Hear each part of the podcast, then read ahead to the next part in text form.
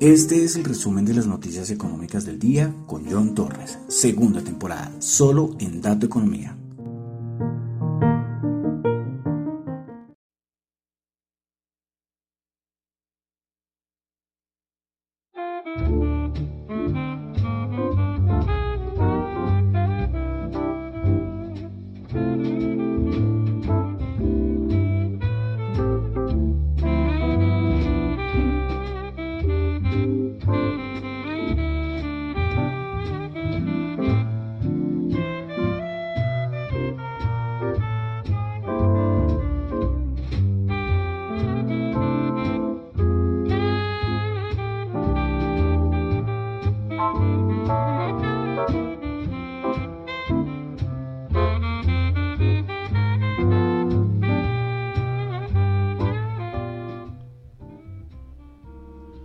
Muy buenas noches a todos, son las 7.03 de la noche de hoy jueves 8 de diciembre del año 2022.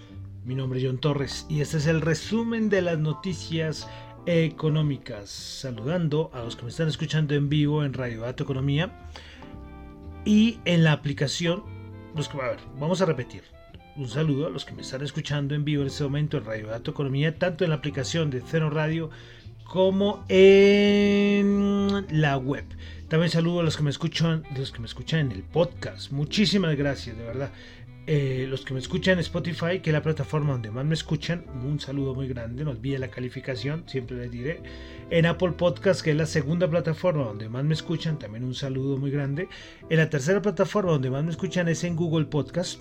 Y en el cuarto aparecen otros. No sé en otros qué aparecerá yo, es que yo, yo les dije alguna vez que yo soy en una plataforma de podcast por allá rusa, una cosa así un poco, un poco rara, ¿no? Y en otro tipo de plataformas. Pero bueno, los que me están escuchando en otro tipo de plataformas, muchísimas gracias. Y también los que me escuchan en Fonte, la aplicación, donde a ustedes, por escuchar sus podcasts favoritos, les dan algunas fracciones de Bitcoin, es decir, algunos satoshis. Bueno, entonces comenzamos con el resumen de las noticias económicas del día de hoy jueves 8 de diciembre. Hoy es festivo en Colombia, pero en Estados Unidos no y en otros países no. Entonces el mercado y las, y las noticias siguen. Vale decir que como pueden observar, observar, claro, como pueden oír, esto es radio, no, no, esto no es nada de video ni YouTube. Les decía que como pueden escuchar, no comencé con música y la vamos a dejar al final. Bueno, ya les diré por qué. Bueno, entonces vamos a comenzar con las noticias económicas del día y recordándoles lo de siempre. Lo que yo comento acá no es para nada ninguna recomendación de inversión, son solamente opiniones personales. Si lo que yo les digo aquí les sirve para algo maravilloso, pero lo importante es que ustedes hagan sus propios análisis personales de verdad, es que eso es lo más importante. Pueden basarse en opiniones de otros, rescatar alguna cosita, pero la conclusión final, el momento de la decisión final, la debe ser suya, no porque el youtuber te lo dijo o el del podcast te lo dijo y después que, muy bien, pues, pues si la cosa sale bien, pues bien, y si no, darse golpes en el pecho. No, la decisión, y además es que es tu dinero, la decisión debe ser tuya. Bueno, entonces comenzamos, vámonos a Asia. Eh, comenzamos con Asia. Entonces tenemos la balanza comercial de China. Y la tengo en... A ver si la tengo en yuanes o en dólares. Creo que la tengo en dólares. Se estimaba 78.05 billones de dólares y terminó en 69,84, menor a lo estimado. Las exportaciones disminuyeron 8.7% y las importaciones disminuyeron el 10.6%, un dato importante. Bueno, eh, hoy se supo que el fundador de Foxconn Technology Group le, escribió una carta a, a, los líderes políticos chinos. Y parece que esta carta, pues muchos dicen que, que el mensaje principal del, de la carta, la escribió el señor Terry Go, dijo que las restricciones que estaban tomando China, el gobierno chino, por lo del COVID-19, amenazaban la posición de China, la posición tan importante que tiene China en las cadenas de suministro globales. Eso fue como la, o sea, la idea principal de esta carta que le envió el fundador de Foxconn al, a los líderes chinos. Y es que es muy importante. Recuerden que que cuando fue en esos días, en los últimos programas, yo les dije que por ejemplo Apple está pensando en mover parte de su producción de iPads a la India y muchas empresas estarán pensando en irse de China. Entonces pareció muy interesante. Eh, y respecto al COVID-19, se siguen eh, relajando algunas, algunas medidas a lo largo de toda China. Eh, por ejemplo, que ya no van a llevarse, es que cuando alguien lo detectaban COVID en China, lo llevaban como a un sitio súper alejado. Eso parecía más como un campo de concentración, una cosa, una barbaridad.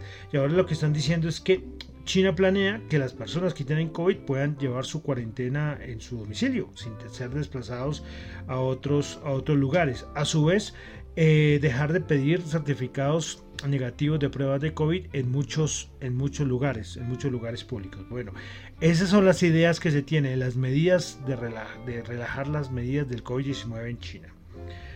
Bueno, eh, una cosa me pareció curiosa y es que recuerden que estamos en Copa del Mundo, ya mañana comienza nuevo otra vez, estamos en, descanso, vienen los cuartos de final. Pues bueno, y es que eh, me pareció curiosa esa noticia de China y es que parece que los fanáticos chinos Recuerden cuántos, la nación más poblada del mundo es China. Ellos dicen que por qué China no está en el campeonato del mundo. Ellos se preguntan eso, por qué otros países tan importantes del mundo sí están, pero, pero China no está.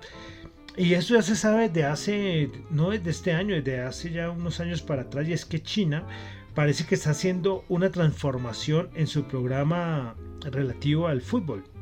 Al fútbol, fútbol, ¿no? No al que practican los gringos, no al fútbol pues ellos quieren darle mayor importancia al fútbol para poder volver a participar en una Copa del Mundo. Me pareció eso más es más curiosidad, pero siempre yo he dicho, con la cantidad de gente que hay en China, no hay no hay no, pueden sacar un equipo de 20 jugadores que sepan al menos jugar un poquito. ¿Mm? China ya estuvo en una Copa Mundial, si no estoy mal. Espero no estar diciendo mentiras. Pero, pero nada, pero también puedo decir lo mismo de la India, ¿no? ¿Cuántos millones son en la India? Y tampoco es que vayan a muchas copas del mundo, ¿no? Mientras que Japón, que es un país más pequeño, aunque la densidad poblacional es mayor, eh, pero, pero Japón el fútbol y se practica y lo hacen cada vez mejor. Pero bueno, me pareció curioso esto de China y el fútbol. Bueno, dejamos China, vamos a pasar a la India, donde tuvimos decisión de tasas de interés por, por parte del Banco Central de China. Se esperaba 6.25%, anterior 5.9% y quedó en 6.25%. Bueno, vamos, vámonos a Europa, donde tuvimos el dato de ventas minoristas en Italia. Se esperaba una caída del 0.5% mensual y se tuvo una caída del 0.4%. El dato interanual se ubica en 1.3%, anterior 4.1%. Claro, caídas en las ventas minoristas, eso es del mes de octubre en Italia. Bueno, vámonos a Alemania, donde tuvimos el dato de producción industrial. Se esperaba menos 0.6 y terminó en menos 0.1, pero recordemos que el dato anterior mensual había sido de 0.6%. Bueno, respecto a Europa, eh, JP Morgan. Pues rebajó al 0.5% la previsión de contracción en la economía de la eurozona en el cuarto trimestre. Su anterior estimación era el 1,25%, entonces la redujo al 0,5%. Bueno, y lo último que se supo fue las declaraciones del señor Putin, pues que a nivel de, de armas nucleares, él dice que él no piensa usar armas nucleares, pero que si otro país llegara a amenazar o las usara en contra de Rusia, Rusia iría con todo a usar todas las armas nucleares. Eh, vuelve a, desempolvar, que hace varias semanas no hablábamos de armas nucleares, pero el señor Putin eh, hay que tenerle cuidado. Bueno, dejamos Europa, vamos a pasar a América, comenzamos con Canadá, donde tuvimos también decisión del Banco Central de Canadá de tasas de interés. Eh, pues subió 50 puntos básicos al 4.25%. Siempre se ha dicho que ustedes pueden comparar los últimos años, muchas cosas que hace el Banco Central de Canadá, casi, no, bueno, en muchas ocasiones, ¿no? casi siempre en muchas ocasiones lo, lo hace después la Reserva Federal, por eso se tiene mucho, o sea, se pone mucha atención a las medidas del Banco Central de Canadá, que entonces subió 50 puntos básicos sus tasas de interés. Bueno, en Estados Unidos, pasamos a Estados Unidos, donde tuvimos los subsidios de desempleo, datos importantísimos, estos de desempleo y salarios. Pues bueno, datos de subsidios semanales, los nuevos, anterior 225 mil y volvió a aumentar a 230 mil subsidios de desempleo. Los continuos anterior 1.608.000 se esperaba 1.618.000 y ya se ubica en 1.671.000 datos que varios analistas dicen que están muy muy en contra o sí en contra uh, contradiciendo mejor al dato de empleo que tuvimos hace unos días bueno, eh, hoy Wells Fargo también eh, dio su estimación de cómo estaría la inflación en los Estados Unidos en 2023. Y ellos dicen, Wells Fargo, que la inflación se ubicaría en el 3.8%.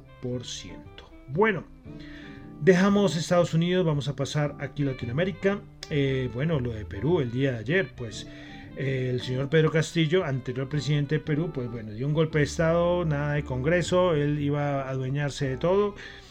Eh, por decretos y horas después, no sé cuántas horas después, eh, apareció la noticia de que el señor Pedro Castilla era detenido por la policía, por la policía peruana tras intento de golpe de Estado. Esto hizo y provocó una volatilidad muy fuerte en el sol peruano.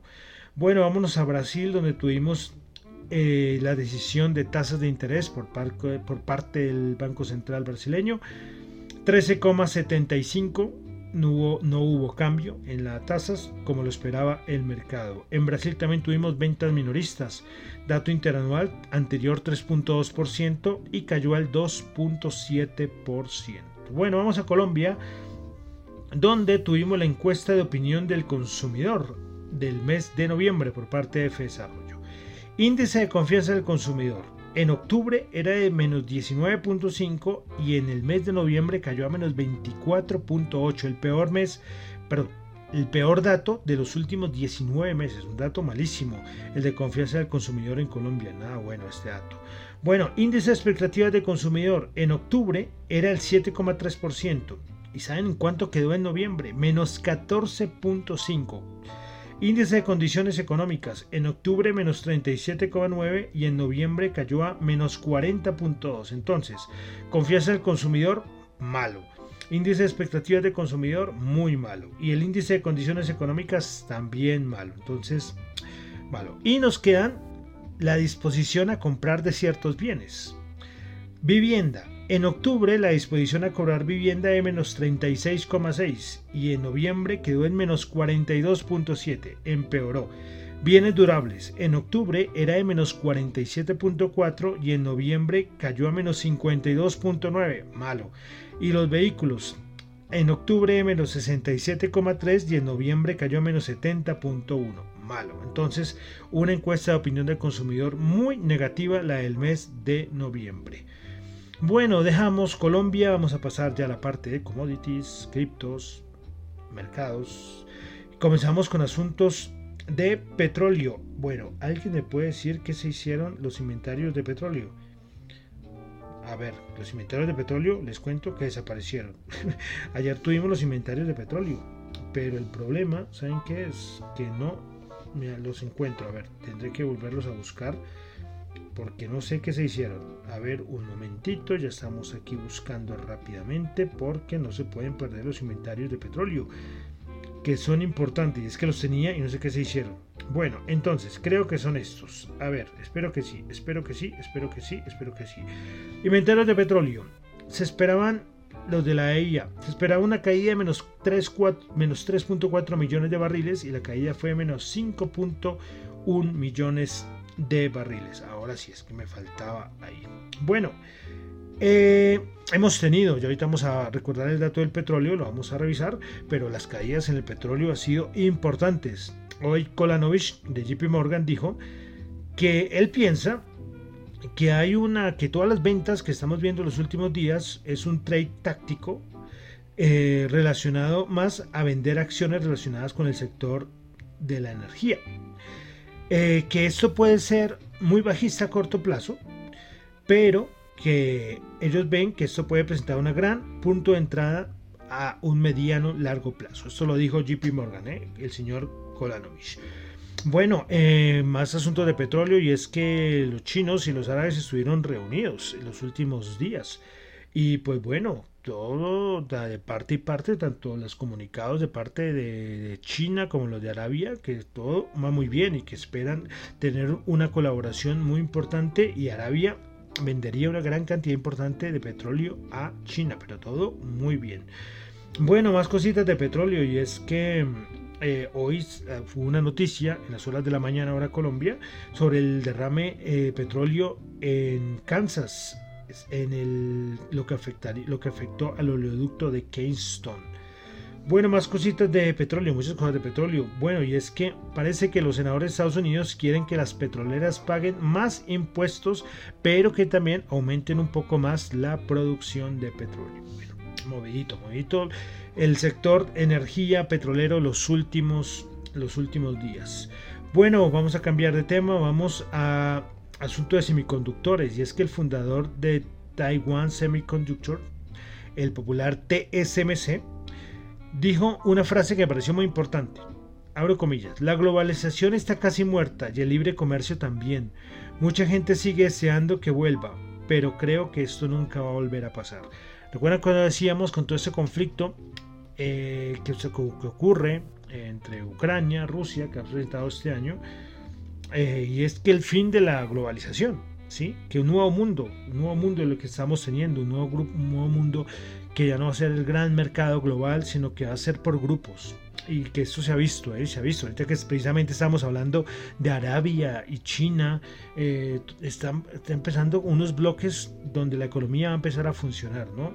Entonces me pareció eh, interesante estas palabras del fundador de Taiwan Semiconductor. Bueno, más cosita y es que la FTC de Estados Unidos votó a favor de la demanda para bloquear la adquisición de Activision Blizzard por 69 mil millones de dólares por parte de Microsoft, diciendo que la unión entre Microsoft y Activision dañaría la competencia. Esto hizo mover mucho hoy al mercado porque Microsoft tiene un peso muy importante y esto un negocio importantísimo.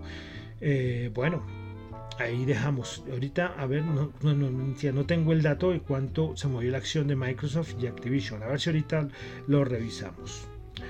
Bueno, eh, más cositas, y es que los hombres más ricos del mundo, pues el señor Elon Musk perdió el primer lugar. Ahora el. Bueno, yo creo, es que aquí el primer lugar no es tanto una persona, sino una familia. Así lo colocan, y es el señor Bernard Arnault de, de LVMH, Luis, Luis Button y Marty Ay, ¿te acuerdan que antes, el año pasado, yo, yo me acordaba que le significaba el MH? Se me volvió, se me volvió a olvidar. La primera parte sí la vemos todo el mundo que es Luis Butón. Pues bueno, el señor Bernardo y su familia pues son los más, los hombres más millonarios del mundo. 185.4 billones. Segundo lugar quedó Elon Musk. Tercer lugar Gautam Adani. Cuarto lugar Jeff Bezos. Y en el quinto lugar el señor Warren Buffett. Bueno, eh vamos a una cosita aquí en Colombia y es lo de los pasajes aéreos. Pues bueno, eh, es que con los pasajes aéreos eh, hay, algo pasó algo interesante. El IVA, el impuesto de valor agregado a los tiquetes aéreos, había pasado del 19% al 5%. ¿Sí? Esto ayudó mucho a la recuperación del sector de la industria aérea en Colombia.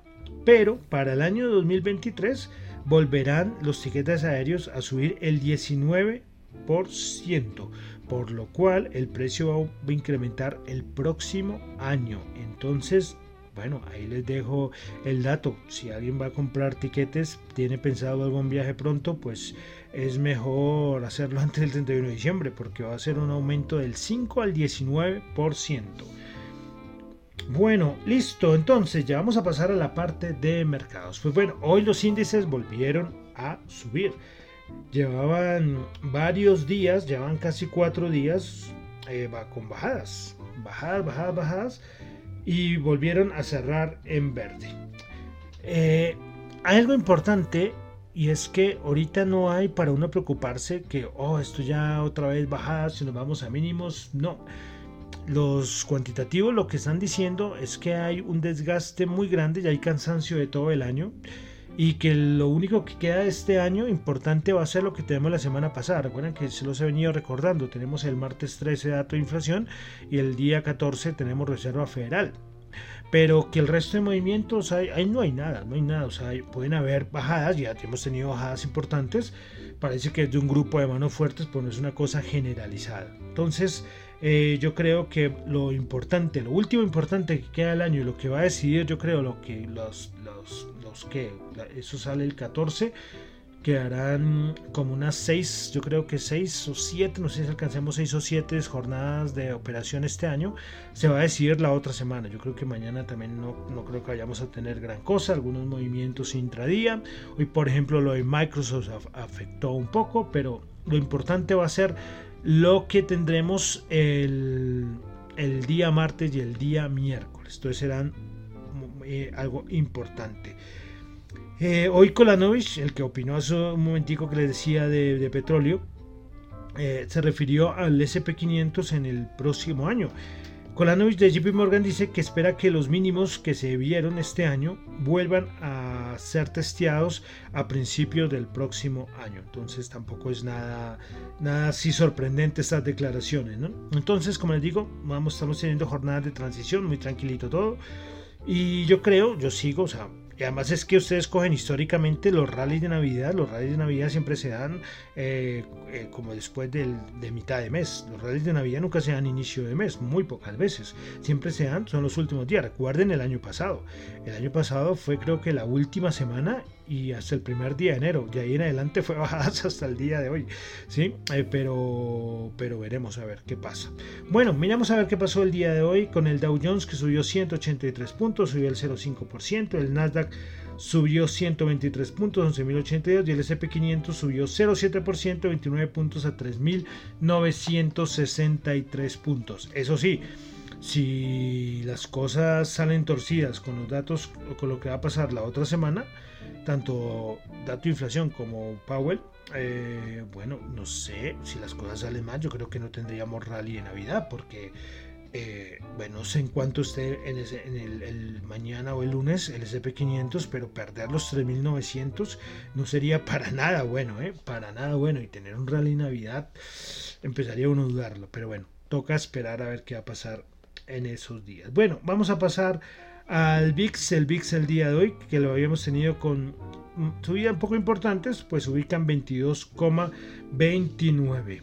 Bueno, vámonos con el dólar, el DXY, el índice dólar, que cerró en 104.7. Y vamos a la rentabilidad del bono de los Estados Unidos, que se ubicó, la rentabilidad del bono de Estados Unidos a 10 años, ¿no? Se ubicó en 3,48. Muy calmadito por ese lado los bonos. Bueno, hoy no tuvimos bolsa de valores de Colombia. Recuerden que hoy es festivo aquí en Colombia. Pero podemos dar un repasito a los índices de europeos. El IBEX 35 bajó 57 puntos, 8.225. El DAX alemán subió 0.02%, 14.264. El índice de Londres, el FTC 100, bajando el 0.23. El CAC francés bajando el 0.2%. Bueno, de una vez que tengo aquí, a ver si me muestran cuánto cerró Microsoft el día de hoy y Activision por la noticia que tuvimos. Microsoft subió el 1.2%. ¿eh? A ver si tengo... Sí, 1.2%. Y Activision, vamos a ver, porque claro, esto es lo que más afecta. Eh, Activision, Activision Blizzard terminó bajando el 1,5%, porque es la más afectada. Bueno, vamos a pasar entonces a algo de commodities el oro, el oro, el oro, el oro en este momento, el oro está en 1800, bajando el 0.03%. El petróleo, el Brent 76,5. 76,5. ¿Qué tal el donde está el Bren? Y el WTI en este momento sí sube, sube menos de un dólar 0,6 a 72.06. Entonces el petróleo. A ver, los niveles claves en el petróleo, el nivel más clave está entre la zona entre el 60 y 62 dólares. Esa zona es muy clara. Por ahí en los 70 hay algo, pero a nivel técnico, cojan la, gráfica y miren el WTI. No sé el Brent, me imagino que el Brent, no, de verdad que el Brent no sé, pero el WTI está en esa zona. Eh, bueno, vamos a terminar entonces con el dólar hoy festivo, pero el dólar que está manejando para el día de hoy, para el día de mañana, la tasa representativa del mercado es 4.825 pesos por dólar. Y terminaremos como siempre con las criptos. Las criptos, vamos a ver, las criptos que siempre se me pierden, debería siempre dejarlas más listas.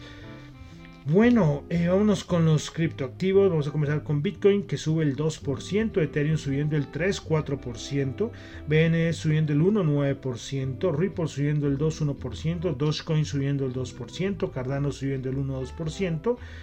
Polygon subiendo el 2,9% y Polkadot subiendo el 2%. Subidas interesantes que está teniendo en este momento los, las criptos. Bueno, para terminar asuntos criptos, recuerda los NFTs que yo les he hablado muchas veces acá. Hace mucho no les hablaba, pero sí les he hablado mucho de los NFTs, los, los tokens no fungibles, ¿no? Pues bueno, hoy Starbucks anunció que sacó su beta de su proyecto Odyssey.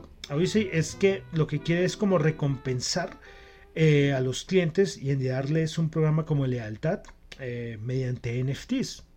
Y siempre les he dicho, siempre les he dicho, por ejemplo, que es que los NFTs es un activo digital, pero una base de datos descentralizada.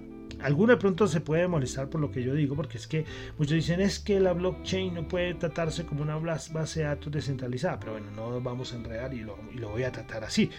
Entonces, claro, por ejemplo, ustedes van a cualquier cosa de fidelidad, yo qué sé, los puntos que ustedes les dan por cuando van a un supermercado. ¿sí? Y ustedes acumulan puntos, están acumulando puntos en una base de datos eh, centralizada. Mientras que con los NFT sería una base de datos centralizada. En este caso, Starbucks va a utilizar Matic. Eh, bueno, entonces eh, me parece muy interesante y es que muchas empresas más se están metiendo poco a poco en este asunto de los NFTs y la Web3 porque todo va unido, ¿no? Entonces, cripto, blockchain, NFT, Web3, todo va en un mismo paquete. Pero bueno, importante la noticia de Starbucks.